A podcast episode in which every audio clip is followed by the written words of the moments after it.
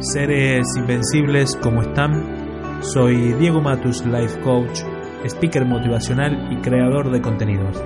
Me considero un ser invencible, no porque no me hayan sucedido cosas, sino porque sí sucedieron, pero elegí evolucionar y trascender.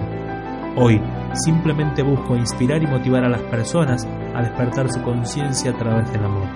Bienvenidos a un nuevo episodio de Invencibles. Empezamos.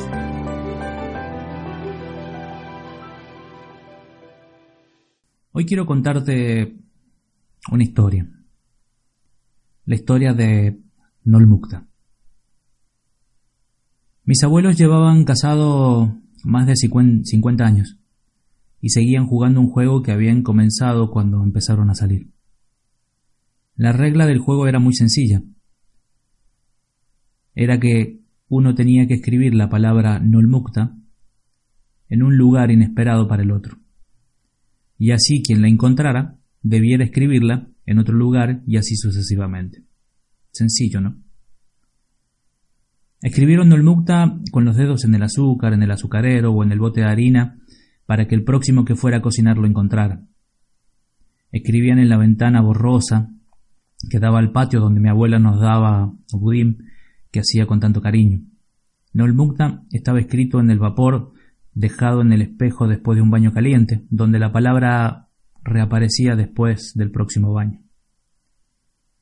Una vez mi abuela hasta desenrolló un, rollo entero de papel higiénico, pueden creerlo, para dejar Nolmukta en la última hoja y envolvió todo el rollo de nuevo. No había límites a dónde. ¿Sí? No había límites donde pudiera surgir y escribir la palabra Nolmukta. Trozos de papel con Olmukta garabateado aparecían pegados en el volante del auto que compartían. Los boletos estaban metidos en los zapatos y, y dejados debajo, debajo de las almohadas. Y debo decir que me tomó mucho tiempo pasar a entender y disfrutar completamente de este juego que, que jugaban desde muy jóvenes. Nunca dudé del amor entre mis abuelos. Este amor era profundo, era más que un juego de diversión, era un modo de vida.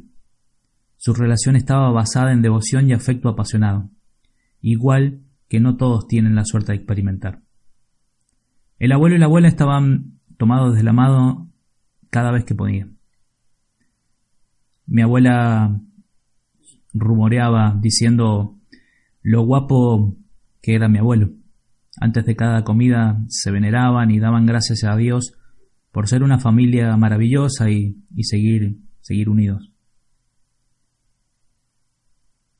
Pero una nube oscura surgió en la vida de mis abuelos. Mi abuela tenía cáncer de mama y la enfermedad había aparecido los primeros diez años.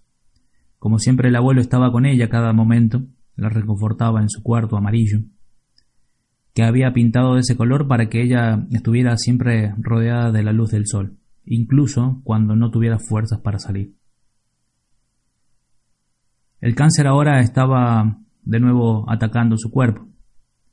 Con la ayuda de un bastón y la mano firme de mi abuelo, iban a la iglesia todas las mañanas. Y mi abuela se fue cada vez más débil, hasta que finalmente ella ya no podía salir de casa. Por un tiempo mi abuelo decidió ir a la iglesia, solito, rezando a Dios para cuidar a su esposa. Así que lo que todos temíamos sucedió. La abuela se fue. Nolmukta fue grabado en amarillo en las cintas rosadas de los ramos de flores del funeral de la abuela. Cuando los amigos empezaron a irse, mis tías, tíos, primos y otras personas de la familia se juntaron y se quedaron alrededor de la abuela por última vez. El abuelo estaba bien junto al ataúd de la abuela y en un suspiro profundo empezó a cantar para ella. A través de sus lágrimas y pesar, la música surgió como una canción de cuna que venía bien de adentro de su ser. Nunca voy a olvidar ese momento.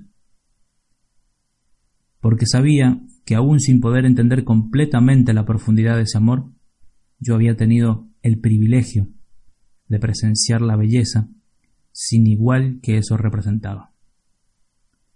Y apuesto a que a estas alturas debes estar preguntándote qué era lo que significaba Nolmukta.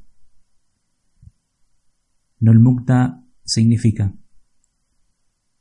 nunca olvides lo mucho que te amo. Seres Invencibles, espero que les haya gustado esta bonita historia, que reflexionen y puedan compartir. Nos vemos en el próximo episodio de Invencibles.